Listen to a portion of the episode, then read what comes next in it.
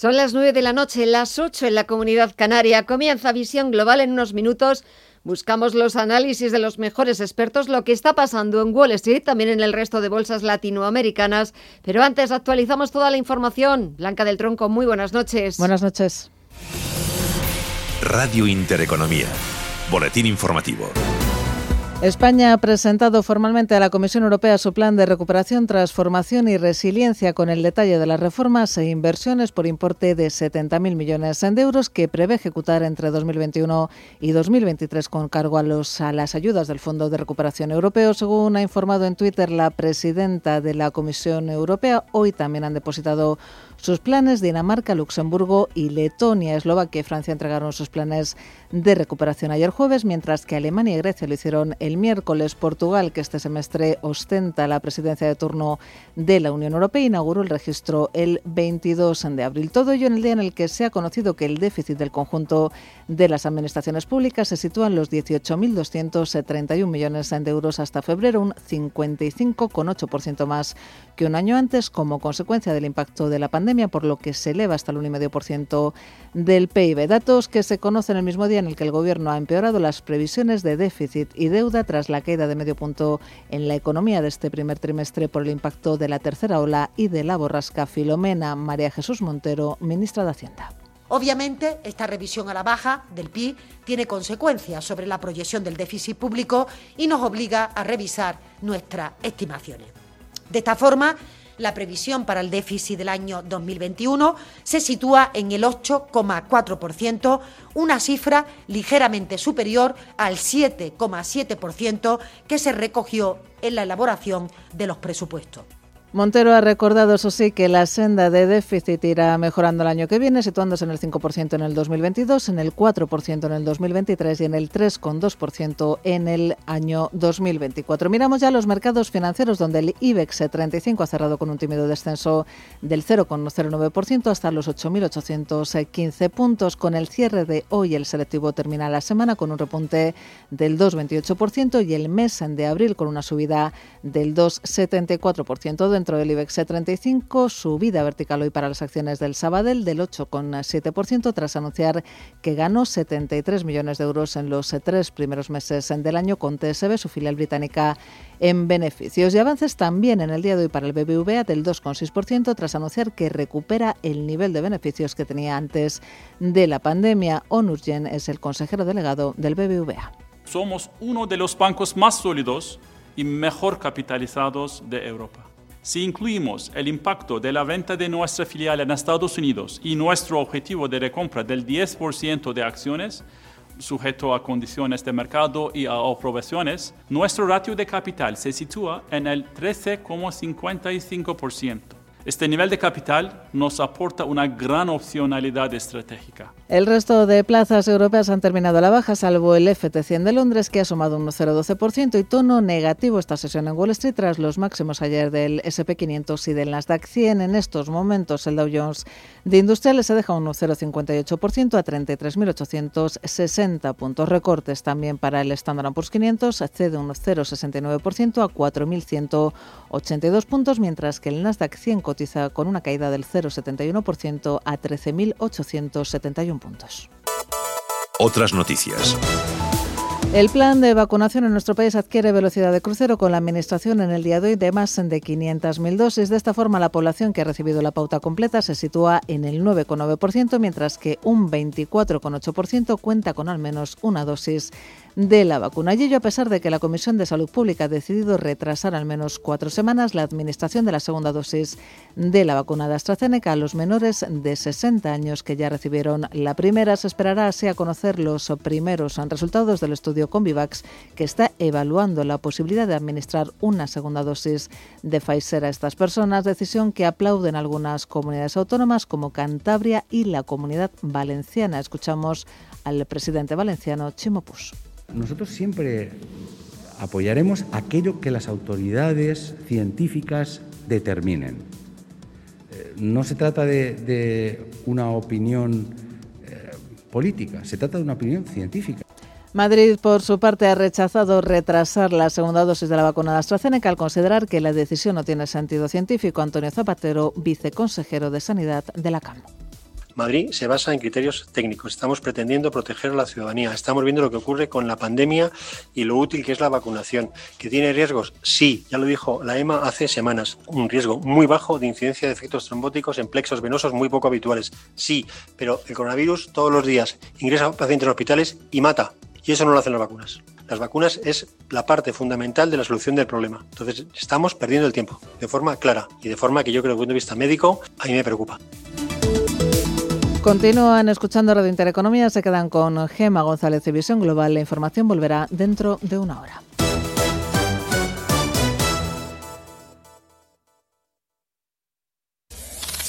Radio Intereconomía. Eres lo que escuchas.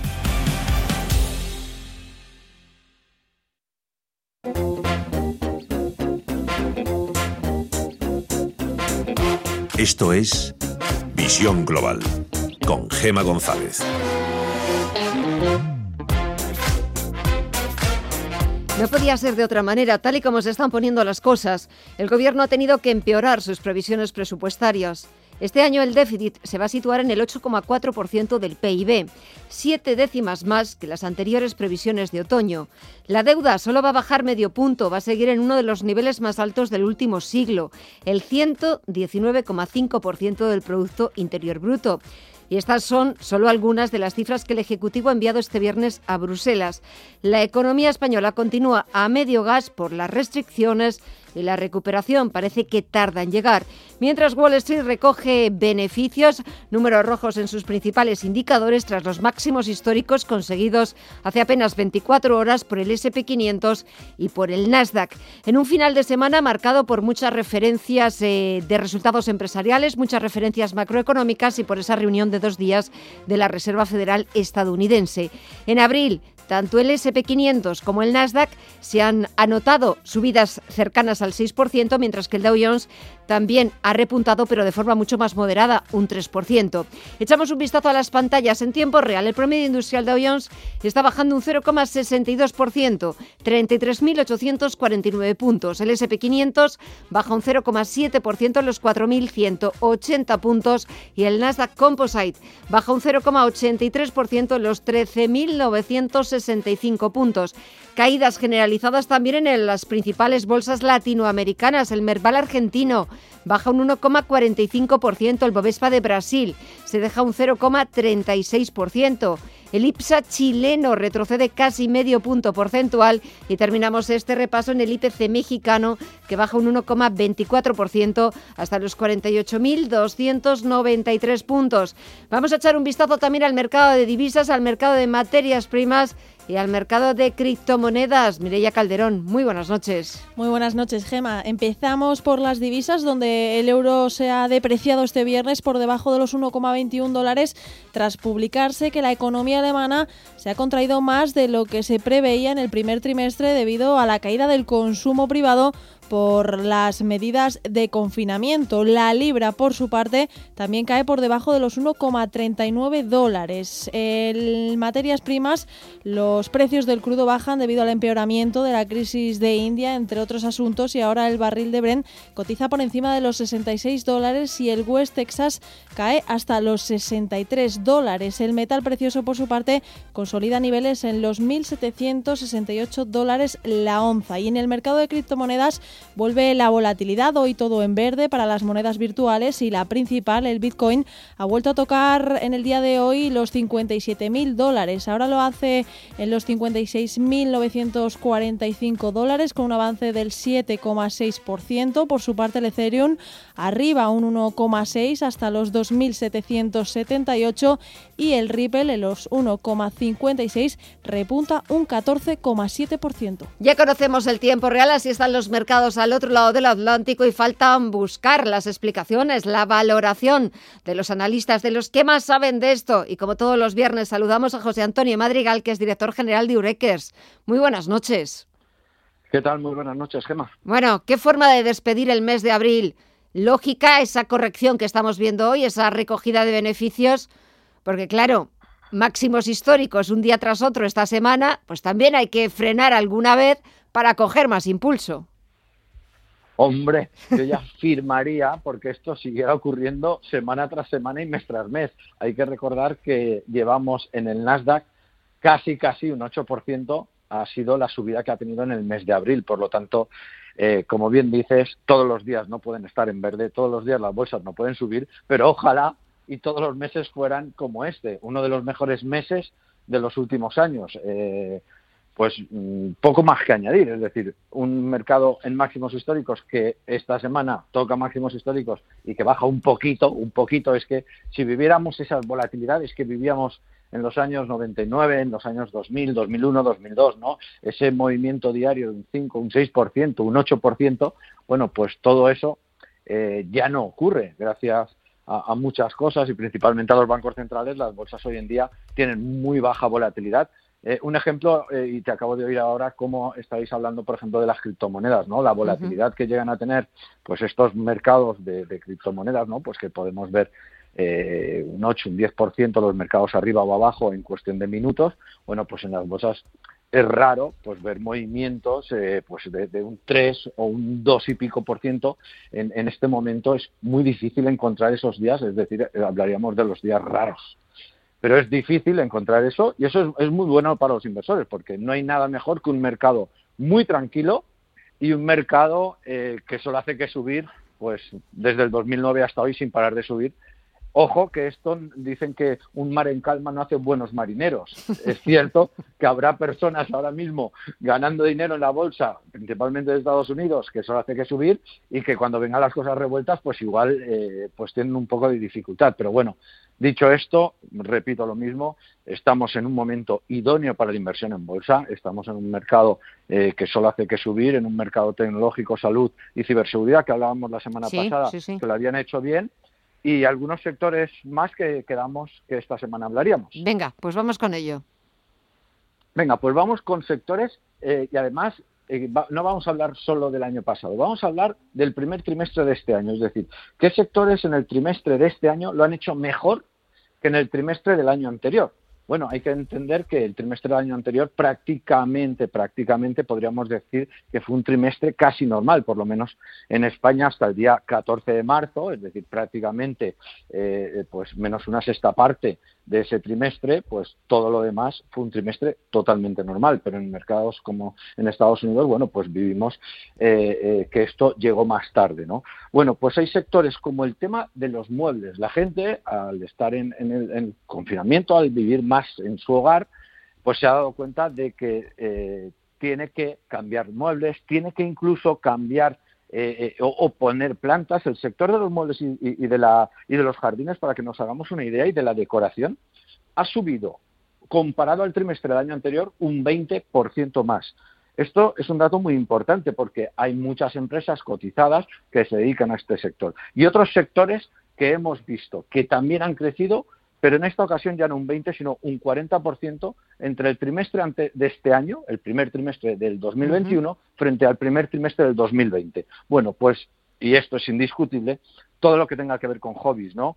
Eh, música, libros y principalmente uno, todo lo que tenga que ver con bienes deportivos, ya no solo ya no solo ropa, sino cualquier cosa, no sé, una bicicleta, eh, patines, o sea, cualquier cosa que se nos ocurra del mundo deportivo, pues prácticamente todo en su conjunto en un trimestre ha subido más de un 40%. O sea, esto eh, en, números, en números reales es una barbaridad para cualquier compañía. Empresas como Nike, empresas como Adidas, hemos visto cómo la, última década, década principalmente solo han hecho que subir, subir y subir, pero es que parece que el mundo del deporte eh, pues solo hace que crecer en este momento. Hay que pensar también que jamás, nunca la gente se había cuidado tanto con la alimentación, jamás, nunca habíamos pensado tanto en el mundo del deporte mm. y todo lo que conlleva con ello. Ya, ya sabemos que el problema que hemos tenido principalmente en Europa con los gimnasios, ¿no? con los locales cerrados a la hora de hacer gimnasia, pero que hay mucho eh, eh, parte de ese sector que, está en venta. Es decir, las ventas de pesas han aumentado, las ventas de estas colchonetas para tumbarse, eh, eh, para hacer antiguamente yoga o, eh, exacto, esterillas, pues claro, se venden como que cada uno ya en España prácticamente tenemos dos por persona, ¿no? Que aquella persona que no haya comprado una esterilla puede decir, oye, ¿dónde están mis esterillas, no? bueno, pues incluso material que ha llegado a agotarse en ciertos momentos determinados, ¿no? Al principio eh, al principio de la pandemia con, lo que pasó con las computadoras eh, eh, portátiles, ¿no? y, luego también pues con el mundo de las bicicletas que llegó incluso a quedarse sin bicis. Bueno, la cuestión, sectores a tener en cuenta con mucho futuro, sectores que en este primer trimestre lo han hecho mucho mejor que el trimestre anterior, por lo tanto lo que decimos siempre en Eureka es que es todo aquello que tiende a subir, lo normal es que continúe. Y esto no lo decimos solo en Eurekers, ya lo dijo Newton, que una tendencia al movimiento es más, fácil que continúe que que retroceda. Pues ¿qué vamos a hacer? Que continúe, no vamos a ser nosotros quien le ponga frenos y quien intente parar esta, este movimiento y esta subida que está teniendo la bolsa norteamericana. José Antonio Madrigal, director general de Ureques. El próximo viernes será más de lo mismo, pero me encantará seguir hablando contigo y que sigamos buscando esos sectores en los que muchas veces no son los que en los que pensamos primero, pero que cuando echas un vistazo y te pones a hacer números descubres cómo esos sectores que estabas comentando, los de la gimnasia, el cuidado personal, aparte de la ciberseguridad y de muchísimos otros, pero es verdad que, empiezas a darte cuenta de cómo son sectores, valores, compañías que eh, han vivido un auténtico boom con, toda la historia de, la pandemia. El próximo viernes más y mejor. Que descanses, buen fin de semana y un fuerte abrazo. Gracias. buen fin de semana, felices inversiones. Chao. Visión Global. Los mercados.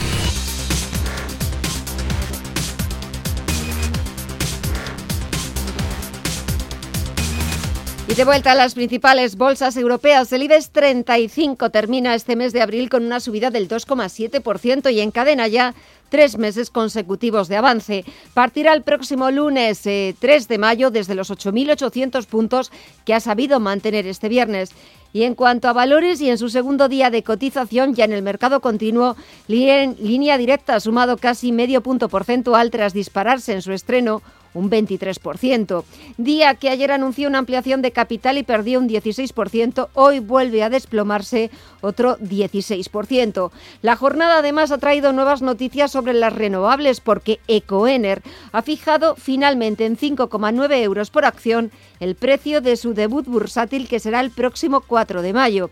Y además es el precio más bajo de la horquilla que barajaba el grupo de entre 5,9 y 7,25 euros. En el selectivo, los grandes protagonistas han sido dos bancos, BBVA y Sabadell. Por cierto, que el Sabadell ya es el valor más alcista del IBEX en lo que va de año con casi un 50% de revalorización y Santander, por su parte, continúa con su rally. Este viernes se ha notado un 1,4% en su séptima sesión consecutiva de subida. Santander ha cerrado en 3 euros con 21 céntimos. BVA ha cerrado en los 4,67, ha subido un 2,6%. Y es que hoy ha presentado resultados y además ha dicho el banco que prevé iniciar la recompra de acciones en el cuarto trimestre y que espera que esa recompra de acciones dure unos seis meses. Así lo ha confirmado el consejero delegado de la entidad, Onur Gens. Durante la Junta de Accionistas celebrada hace unos días, los accionistas del banco aprobaron la posibilidad de amortizar hasta el 10% del capital social de la entidad, equivalente a 667 millones de acciones, con los fondos obtenidos por la venta de BBVA USA. A los precios actuales de cotización, 4,50 euros, la recompra de acciones implicaría un coste de unos 3.000 millones. En cuanto a resultados, el banco ganó 1.210 millones de euros en el primer trimestre y vuelve a niveles pre-COVID.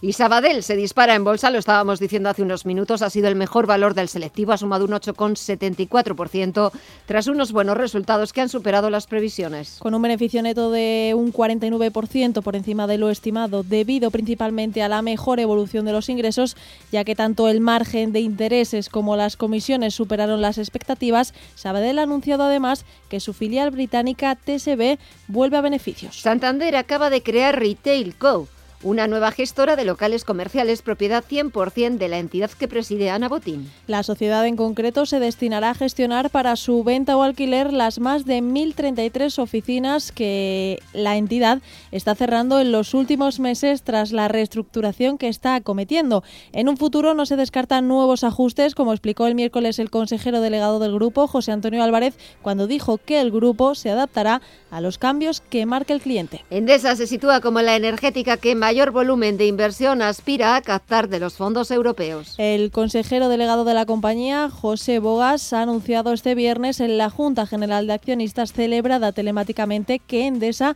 ha elevado de 19.000 a 23.300 millones de euros, es decir, un 22% más el presupuesto que prevé captar de la UE entre los 122 proyectos que ha presentado el Gobierno. Y Repsol está barajando la posibilidad de dar entrada a un nuevo socio en su negocio de renovables para posteriormente preparar conjuntamente una salida a bolsa en el medio plazo. La hoja de ruta planteada pasa por vender este año una participación minoritaria a un fondo y postergar dos años su debut en el parque. En todo caso, Repsol tiene 13 meses hasta tomar una decisión final y que en ningún caso el objetivo del grupo pasa por desinvertir en este negocio de renovables, sino por impulsarlo. Y un último apunte, en el mercado de renta fija, el interés exigido al bono español a 10 años se sitúa en el 0,47% con la prima de riesgo subiendo hasta los 69 puntos básicos.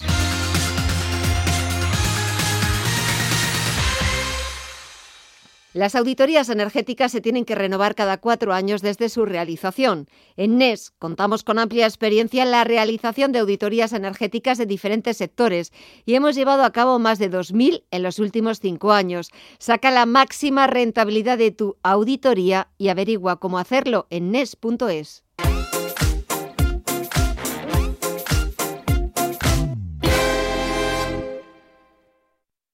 Hola, somos Telefónica.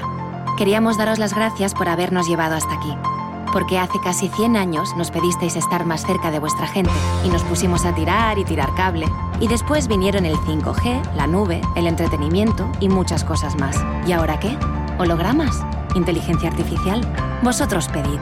Porque si algo hemos aprendido es que esto no va de gigas o datos. Esto va de escuchar a las personas y cambiar con ellas. Telefónica, cada día mejor conectados. Si mantienes la cabeza en su sitio, cuando a tu alrededor todos la pierden, si crees en ti mismo cuando otros dudan, el mundo del trading es tuyo. Trading 24 horas, un sinfín de oportunidades. Cuando ves la oportunidad, IG. Todas las operaciones conllevan riesgo. 76% de las cuentas de inversores minoristas pierden dinero en la negociación de CFD con este proveedor. Debe considerar si comprende el funcionamiento de los CFD y si puede permitirse asumir un riesgo elevado de perder su dinero. Información internacional.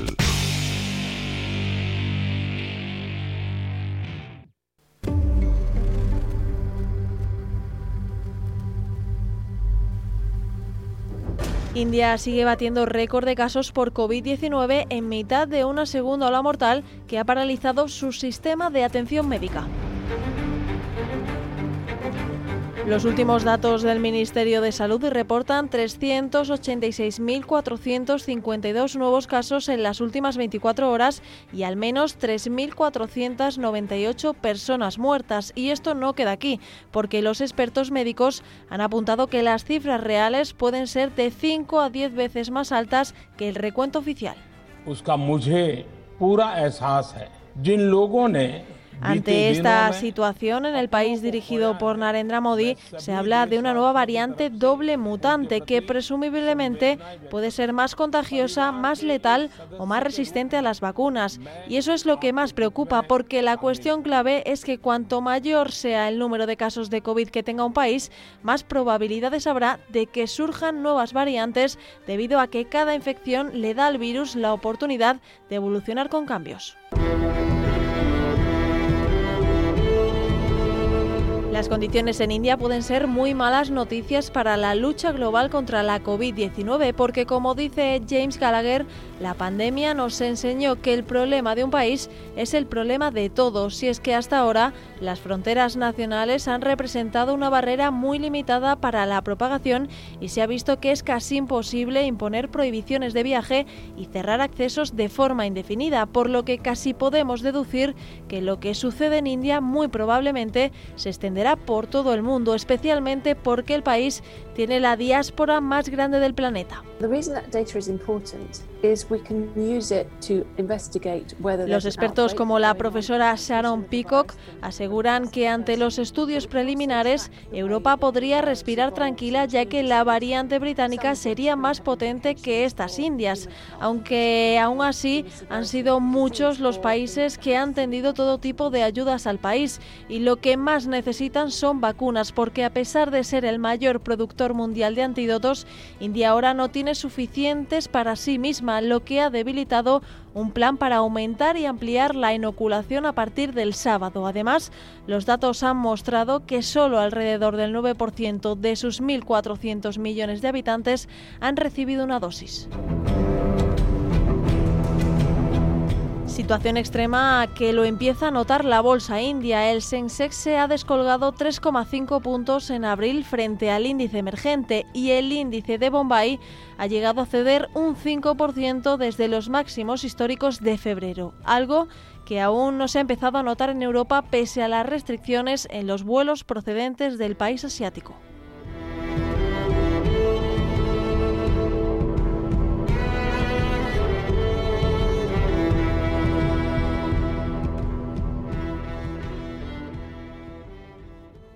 Doble ahorro en Hipercor y en el supermercado El Corte Inglés. Precios increíbles y además te llevas el 50% de regalo en cientos de productos como este. Filetes primera A de añojo 12,90 euros el kilo. Y de regalo te llevas 6,45 para una próxima compra. En el doble ahorro de Hipercor y el supermercado El Corte Inglés. ¿Buscas oportunidades de inversión en Estados Unidos? Futuros y opciones sobre el SP500, Dow Jones, Nasdaq 100 Contratos tan populares como los microfuturos oro y plata. Entra en ebroker.es y descubre la nueva zona CME Group. eBroker, el broker español especialista en derivados. Producto financiero que no es sencillo y puede ser difícil de comprender.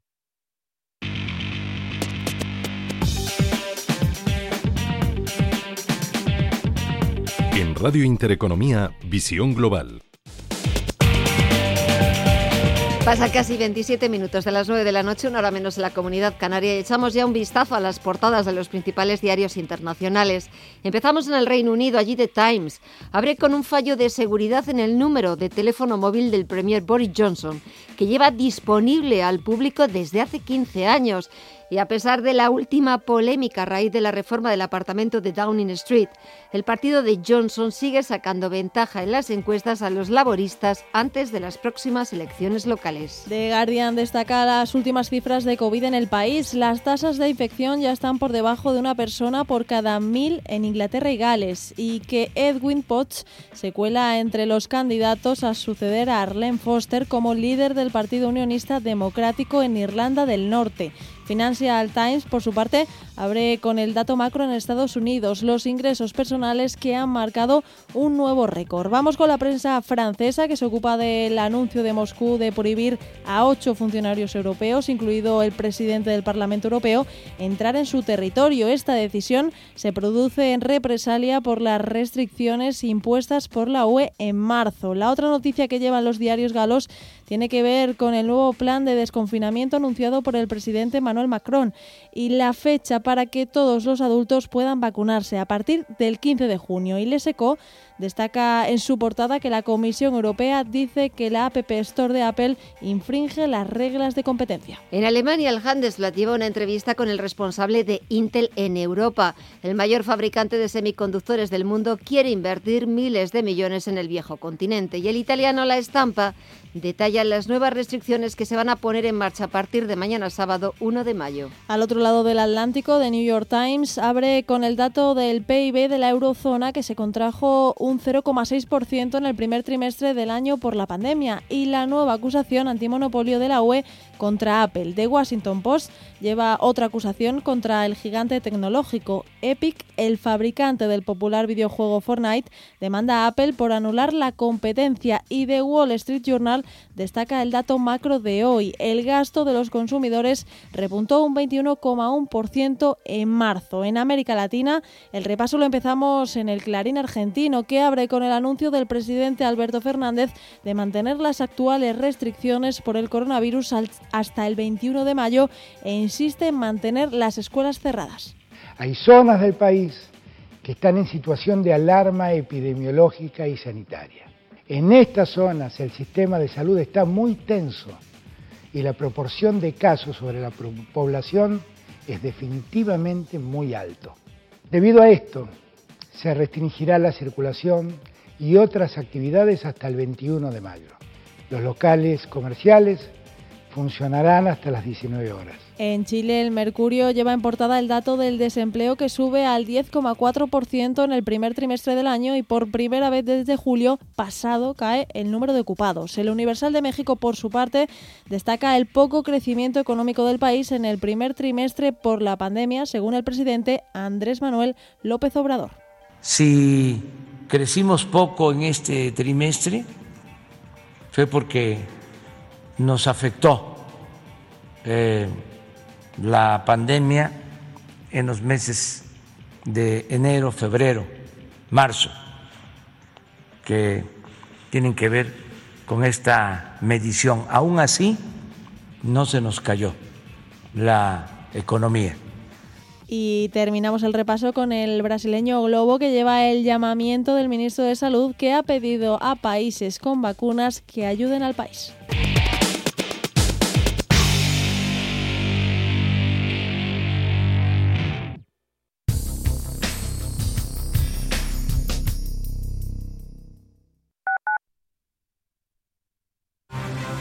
Radio Intereconomía. Nueva época. Misma filosofía. Ofrecer la mejor y más precisa información económica. Te invitamos a seguirnos.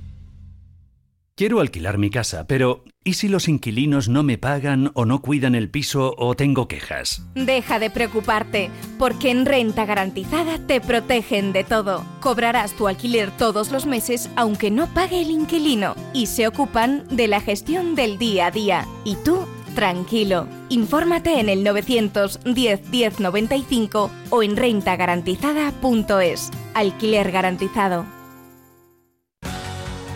Ha cambiado todo. Mascarilla, desinfección, aforo. En el sector de la hostelería es muy importante respetar las medidas de prevención. Por ello, en el Día Mundial de la Seguridad y Salud en el Trabajo, queremos celebrar el esfuerzo de todos. Infórmate en el 900-713-123, Comunidad de Madrid. Hoy más que nunca en la Fundación La Caixa acompañamos a quienes más lo necesitan. Luchamos para que todos los niños y niñas tengan las mismas oportunidades. Ayudamos a quienes tienen más complicado conseguir un empleo y trabajamos para prevenir la soledad de los mayores. Lo hemos hecho antes, lo hacemos ahora y lo seguiremos haciendo. Fundación La Caixa. Las vacunas son seguras y la mejor alternativa para acabar con la pandemia. Eres parte de la solución. Vacúnate. Hay que vacunarse. Comunidad de Madrid. Radio Intereconomía. Una excelente plataforma para anunciar tu empresa. Con una audiencia exclusiva, con poder adquisitivo medio alto y que sabe lo que quiere. Teléfono 919992121 y en comercial arroba intereconomía.com. Radio Intereconomía. La radio de las empresas.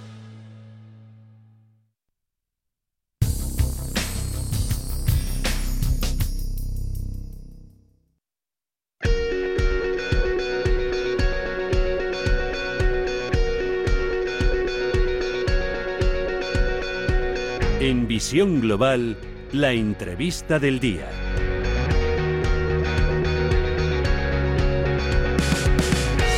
El próximo domingo 2 de mayo tiene una significación muy importante para la Comunidad de Madrid. ¿Se atreven a vivir el 2 de mayo en primera persona? Quieren descubrir cuáles fueron los escenarios clave de este hecho histórico, los personajes que participaron, pero lo más importante, que se lo cuenten ellos mismos. Pues en los próximos minutos les vamos a presentar una ruta teatralizada para todos los públicos. Solo hacen falta ganas de aprender y de disfrutar con los guías de la Asociación de Jóvenes Guías de Turismo de Madrid. Esta noche hemos invitado a su presidenta, Geli Sánchez. Geli, muy buenas noches. Hola, buenas noches, ¿qué tal? Y a Marta Fernández, que es secretaria de la asociación. Marta, muy buenas noches a ti también. Buenas noches, ¿qué tal? Bueno, Geli, empezamos por esa ruta teatralizada para conocer de una manera divertida, pero rigurosa, qué pasó ese 2 de mayo de 1808. Cuéntanos.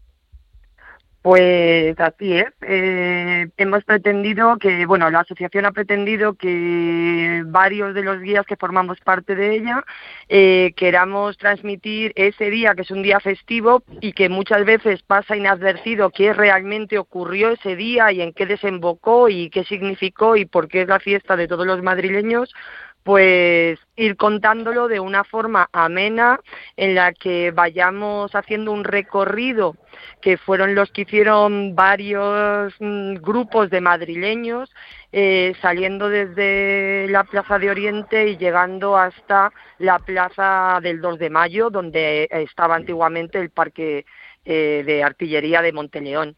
Y mm, y de esa forma pues que vayan encontrando a algunos de los personajes que hoy conocemos como héroes del 2 de mayo y que ellos les vayan contando precisamente pues cuál es su historia y cómo participaron y poco a poco vayan descubriendo y desengranando qué ocurrió aquella mañana del 2 de mayo de 1808.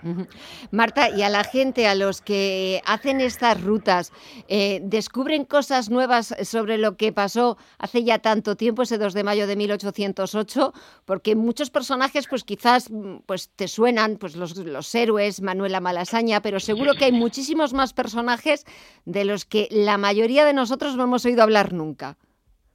Pues seguramente, hay muchos personajes anónimos. Eh, los hay que tienen nombre y apellidos y no se conocen o no son tan conocidos, que son muchos de los que vamos a presentar en la ruta y también hay, pues lo dicho, personajes anónimos que realizaron acciones heroicas ese día, pero que eh, desconocemos sus nombres. Pues vamos a conocer también la historia de, algunos de ellos durante la visita. Eh, una visita eh, teatralizada de este próximo domingo 2 de mayo. Que Geli, ¿dónde empezáis? Empezamos precisamente pues donde empezó todo, frente al Palacio Real.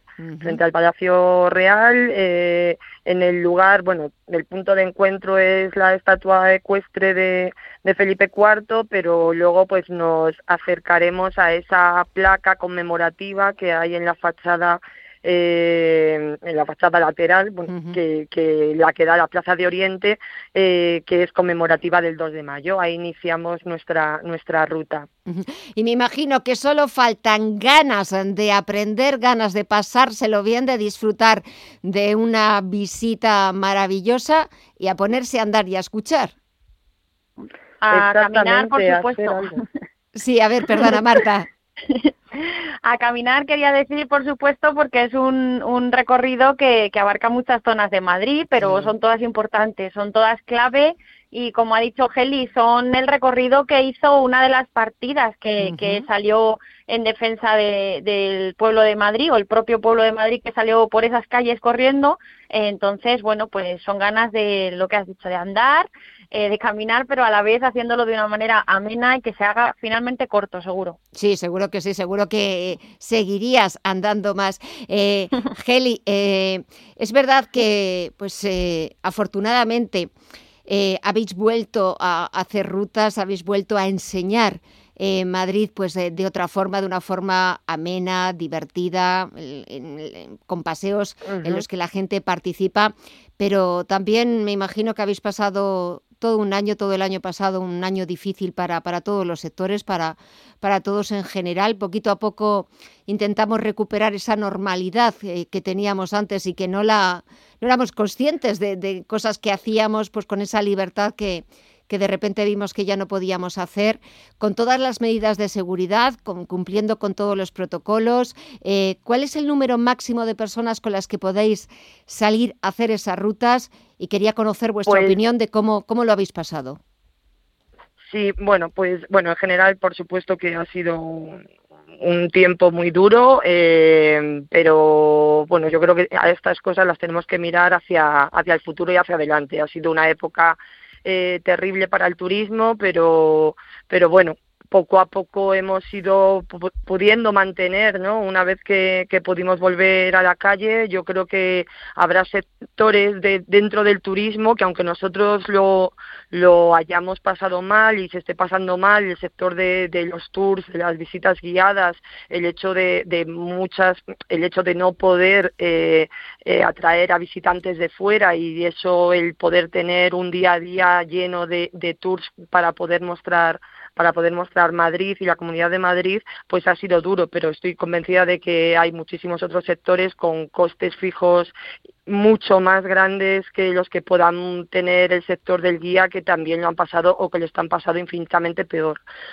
Como dices, poco a poco eh, eh, la gente eh, la gente ha querido empezar a, a disfrutar de su tiempo libre dentro de las limitaciones existentes y muchas veces, pues aunque en pequeñas dosis poder ir descubriendo tu propia ciudad o poder ir descubriendo tu propia comunidad, pues ha sido uno de los mm, resortes que probablemente han hecho que, aunque eh, infinitamente con muchísima menos gente se haya podido hacer. En cuanto al límite de personas que, que nos preguntas, pues el límite está establecido en nueve per- grupos de diez, es decir, nueve personas más el guía. Nueve personas o sea, los niños son personas también, Claro, claro, entonces pues nueve en total, Claro. nueve en total y más más el guía, por lo tanto se puede mover en diez personas. Eh, no sabemos todavía qué ocurrirá una vez que acabe el estado de alarma, si eso se va a ampliar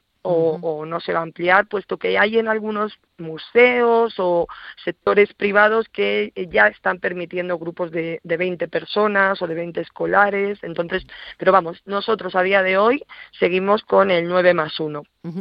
Marta, lo estaba diciendo Araceli y, y- y, vamos, yo cuando he paseado por el centro de Madrid eh, lo he visto, me he dado cuenta y es que la gente, los madrileños y si hay gente de fuera, eh, teníamos muchas ganas de salir, de volver a pisar la calle, de volver a patearla y sobre todo de pasear, de degustar ese Madrid, ¿verdad? Sí, sí, se ha notado muchísimo.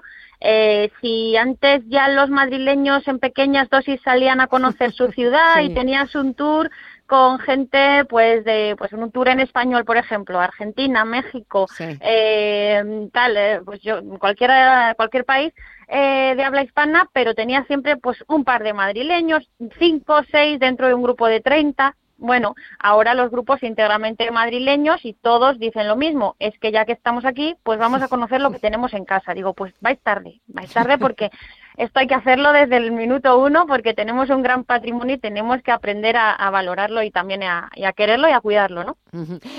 La- lo cierto es que es verdad que, que muchas veces no somos conscientes, Geli, de, de- de la riqueza de la historia, de lo que encierran pues esas calles por las que habremos pasado un millón de veces, por esa Plaza Mayor, esa Puerta del Sol, y muchas veces, pues eso, no, no levantamos la cabeza y nos damos cuenta de tal o tal escultura o de, o de tal detalle, porque aparte de, de esa ruta teatralizada del 2 de mayo, eh, ¿por dónde paseáis más? ¿Por dónde nos lleváis a pasear? Bueno, pues es que mm, os podemos llevar a pasear por, por todo Madrid, por todo Madrid y no solo en Madrid, sino también nosotros tenemos muchos tours porque nuestra sede eh, que sale un poco de un aula de emprendimiento de, de una de, de una escuela de, de hostelería y turismo está en Alcalá de Henares, o sea que os podemos llevar por la Comunidad de Madrid poco a poco porque somos una asociación que, que lleva poco en marcha, pero pero con muchísimas ganas y muchísima gente joven con ganas de, impulsarla, pues iremos llegando a muchas de las localidades de Madrid. Pero os podemos llevar por el puro centro y el puro centro tiene mil, historias que mil historias que contarnos, porque, porque Madrid desde el siglo IX eh, ha, sufrido tantísimas transformaciones que mm. tiene, yo siempre digo, que es una ciudad poliédrica, que en el mismo sitio, en el mismo lugar, eh, tienes 20 historias distintas que contar y eso hace que puedas contar mil historias y paseando por el mismo sitio, pero podemos llevaros eh, desde hacer un paseo por la Castellana o por Recoletos y el Paseo del Prado hasta llevaros a hacer un tour íntegro por el barrio de Malasaña o hasta descubrir los misterios de de el Madrid más oculto de las leyendas o hasta disfrutar de barrios como Ciudad Lineal o Carabanchel. O sea que, que, tenemos para todos los gustos y todos los sabores y todos los olores. Y todos, y me imagino que también todos los públicos, porque hablabas antes cuando te preguntaba por el límite eh, de nueve más el guía, que en los nueve, claro, los niños, aunque tengan seis, siete, ocho, nueve, diez años, son personas, también cuentan como, como, como personas. Entonces me imagino que abierto a todos los públicos, ¿no, Marta? Sí, por supuesto. Además es que tenemos eh, en uno de nuestros objetivos es hacer pues visitas familiares, que, los niños se vean integrados en la visita. Por ejemplo, eh, visita el Madrid medieval con un personaje que es una socia de, de, AJG Tour Madrid, pero es intertemporal. Entonces se llama Miriam y es mozárabe. Viene a nuestra época les cuenta a los niños cómo se origina Madrid, cómo fue el Madrid musulmán, cómo pasa a ser Madrid cristiano y luego pues vuelve a su época tan tranquila. Eh, y así los niños se sienten integrados en la visita, les cuentas a ellos en primera persona la historia y son los protagonistas. Y de esta manera con estas eh, modificaciones que se hacen a las visitas al uso también las hacemos llegar eh, con un alcalá literario a, estudiantes, estudiantes de centros escolares y, y creo que ya el salir del formato visita guiada, caminamos, yo te cuento y, escuchas y preguntas, eh, pasamos a, una interacción total que me parece que, le da muchísimo más valor a, lo que es la visita. Yo creo que también, eh, por lo que puedes ver cuando vas paseando por las calles y sobre todo por el centro de, la ciudad, que yo creo que pues ahora en esas visitas, eh, lo que estaba diciendo Marta Geli, que lo que buscas es un poco también más interactuar entre el público y el mm. guía, no solamente, bueno, pues contar una historia, contar quizás una anécdota de lo que pasó, sino bueno, pues que la gente también participe, porque me imagino que también es como una experiencia enriquecedora y recíproca por las dos partes. Exactamente, o sea, cada uno de nosotros cuando eh, llevamos a cabo cualquier experiencia, cuanto más participamos en ella, más recuerdos generamos y más en primera persona lo vivimos y más nos sentimos partícipe de, de esa historia. Entonces, eso lo tenemos muy claro y sabemos que cuanto más protagonistas se sientan las personas que participan, bueno, esto hay que respetarlo todo, ¿no? Hay público que lo que le gusta es observar, escuchar, pero si tú te encuentras con gente que lo que quiere es participar de, de, la experiencia en primera persona, pues tienes que tener la capacidad de tener eh, un producto, llamamos producto a, nuestras rutas o a nuestras experiencias, eh, que, que, así lo hagan, ¿no? Y, y eso, pues, en muchas ocasiones ocasiones se convierte en un formato de, de gincana en la que la gente va deduciendo y va pudiendo eh, resolver enigmas o que les permiten ir a la siguiente a la siguiente punto donde van a enterarse de la historia del lugar, van a conectarlo, pero van a participar activamente de ello. O simplemente pues se convierte en algo que pues que puedan, puedan sentir con todos los sentidos. En ese caso, el hecho de, el hecho de, de mezclar perdón, eh, historia, ruta con gastronomía, por ejemplo, pues es otra opción pues muy interesante. O sea, cuanto más participemos de la experiencia, más nos la llevamos a casa. Y eso es lo que queremos nosotros, que quieran repetir. Exactamente, que quieran repetir y sobre todo que mm, me imagino que estos paseos también, aparte de pasarlo bien, de pasar un rato por la mañana o por la tarde agradable, de conocer a gente, es también bueno pues de, irse a casa pues como, como, con la lección aprendida, descubriendo pues cosas de nuestra ciudad que no conocíamos. Y ya para terminar, una pregunta a las dos, y espero no poneros en un compromiso. Geli, ¿algún lugar de Madrid para ti? Eh, si tuvieras que elegir, ya no solamente de los paseos, o quizás también relacionados con los paseos, y alguien solamente pudiera ver una cosa, ¿a dónde le llevarías?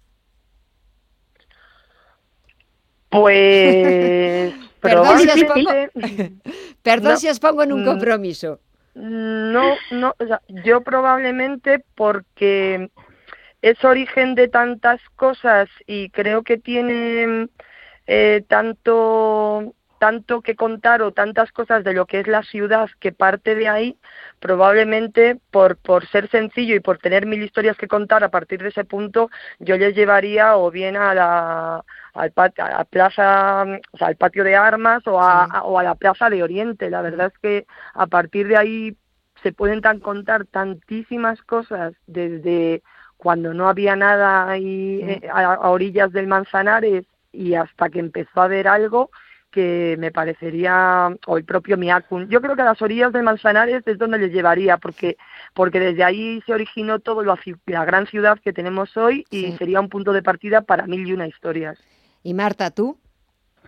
Pues en principio he pensado que era muy difícil, pero dicen que en estos casos lo primero que te viene a la cabeza es la respuesta correcta, así que voy a decir eh, Salón del Prado, antiguamente llamado así, o Paseo del Prado.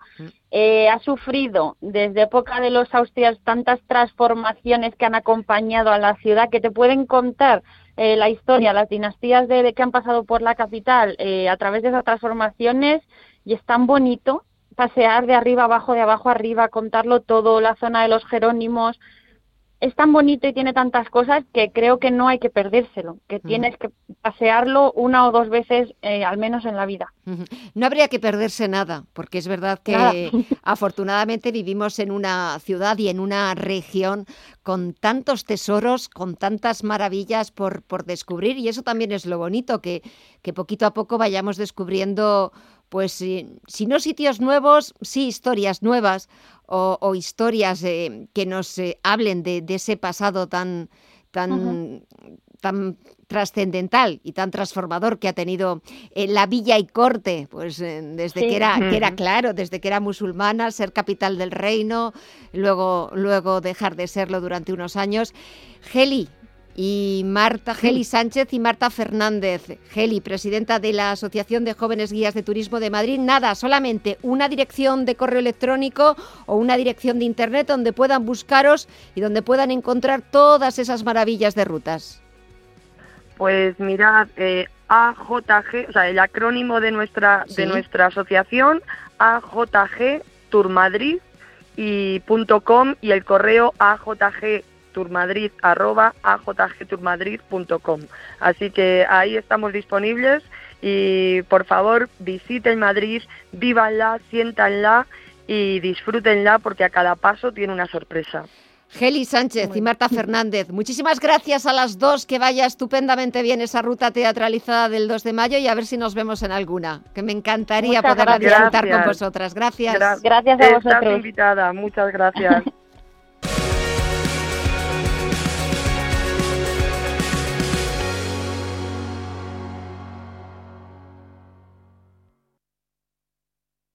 ¿Tu hipoteca está contaminada por el IRPH? Recuperar tu dinero puede parecer complejo. Nosotros en Durán y Durán Abogados sabemos que es posible. Los resultados, un 99,9% de éxito, nos avalan. Contacta con Durán y Abogados.com. El IRPH para nosotros es cosa del pasado. Tenlo presente. Durán y Abogados.com. Mantén sana tu hipoteca. Hola, somos Telefónica. Queríamos daros las gracias por habernos llevado hasta aquí. Porque hace casi 100 años nos pedisteis estar más cerca de vuestra gente y nos pusimos a tirar y tirar cable. Y después vinieron el 5G, la nube, el entretenimiento y muchas cosas más. ¿Y ahora qué? ¿Hologramas? ¿Inteligencia artificial? Vosotros pedid.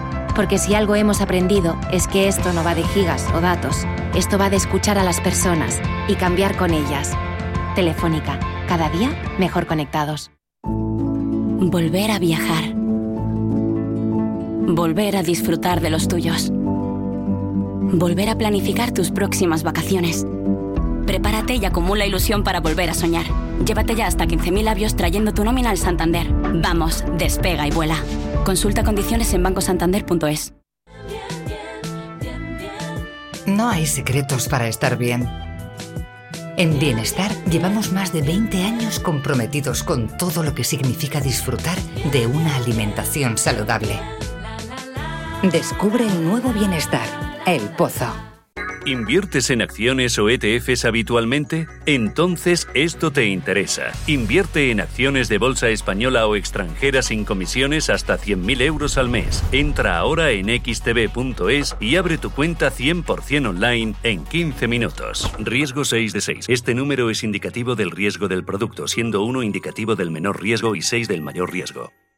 Continúan los descuentos top en el corte inglés. Además, solo hoy tienes un 20% de regalo por compras de productos de descuentos top. Exclusivo para clientes con tarjeta de compra el corte inglés. Para canjear del 1 al 9 de mayo en moda, accesorios, deportes, juguetes, hogar, consulta condiciones de la promoción. Descuentos top en el corte inglés. Y como siempre, tus compras en tienda web y app. En Visión Global, Agenda Cultural.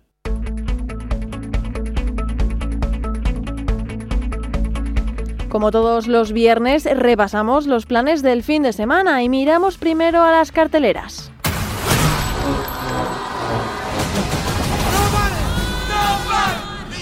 Comenzamos con acción y lo hacemos con nadie. ¿Se llevaron qué? ¿Unos 20 dólares y un reloj viejo? Cuando unos ladrones asaltan su hogar, Hutch Mansell, protagonizado por Bob Oderkirk, el padre de familia, toma una actitud completamente pasiva y no defiende a sus seres queridos para evitar que haya violencia, pero impulsado por la rabia, comienza un camino autodestructivo en el que descubrirá habilidades de combate que ni él mismo era consciente que poseía. ¿Y con eso te conformas? Poco a poco todo se irá volviendo más sangriento hasta que en un momento dado la seguridad de su familia vuelve a depender de él. En la película se muestra cómo no puedes subestimar a nadie. En los dominios de la Tierra Media se cuenta la leyenda de Sauron, el Señor Oscuro, y del anillo. Y para quien echaba de menos el Señor de los Anillos, se reestrena La Comunidad del Anillo. De siglos fue codiciado y buscado por muchos. En este episodio de la trilogía, el joven y tímido hobbit Frodo Bolsón hereda un anillo. Se trata del anillo único, un instrumento de poder que permitiría al Señor Oscuro reinar en la Tierra Media y convertir en esclavos a sus habitantes. ¿Qué debo hacer? El anillo debe ser destruido. Frodo, con la ayuda de una compañía formada por hobbits, hombres, un mago, un enano y un elfo, tiene la misión de llevar el anillo viajando por toda la Tierra Media hasta el monte del destino para destruirlo para siempre.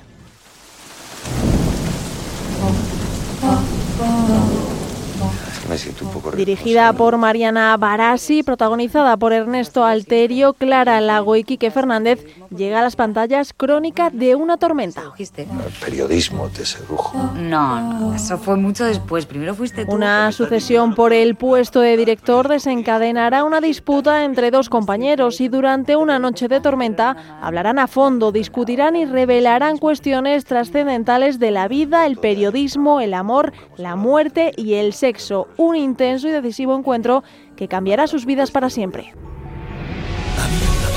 Un diamante mágico que podía... Y para los más peques, Capitán Diente de Sable. Lo tengo. Cuenta la leyenda, al exponerlo a la luz de la luna, es capaz... Según cuenta la leyenda, existe un diamante mágico que cumple los deseos de su propietario cuando le toca la luz de la luna llena. El capitán Diente de Sable, el pirata más temido y terrorífico del mundo, quiere llenar toda su fortaleza con oro y joyas, pero finalmente es el pequeño Marco quien se escapa con el diamante.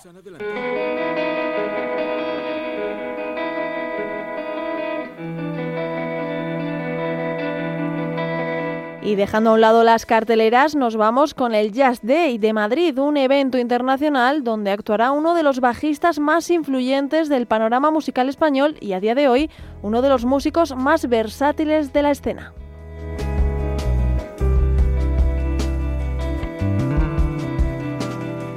Acompañado hará en este recital un repaso en formato trío de sus dos discos con canciones que beben del jazz, del funk, del flamenco o del rock.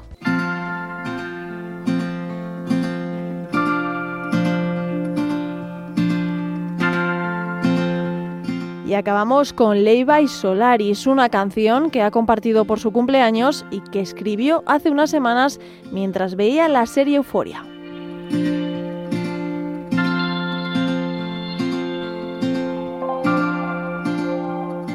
Ya sé que no puedo atarme a la vida de nadie y que esto me va a costar locura y soledad. Y con ella despedimos abril y la semana. Mi bucle interminable y culpo a los demás. Invencible como Jules en euforia, entre tanta multitud, me siento un poco igual. Ya te lo sabes tú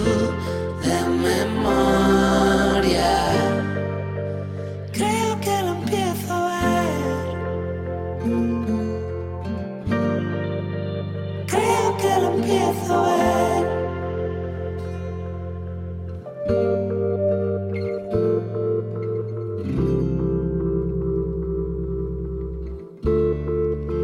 Pues así nos despedimos con ese punto musical, ponemos punto final a esta edición de viernes. Así despedimos también el mes de abril, esta edición de viernes 30 de abril de Visión Global. Gracias como siempre por estar ahí un día más, por seguirnos, por acompañarnos, por dejar que les eh, hagamos una visión global de la actualidad de lo que pasa en el mundo a este y al otro lado del Atlántico. Volvemos el lunes a partir de las 9 de la noche, las 8 en la comunidad canaria. Disfruten del fin de semana, cuídense mucho. Gracias y hasta el lunes. Entre tanta multitud, me siento un poco igual. Ya te lo sabes tú.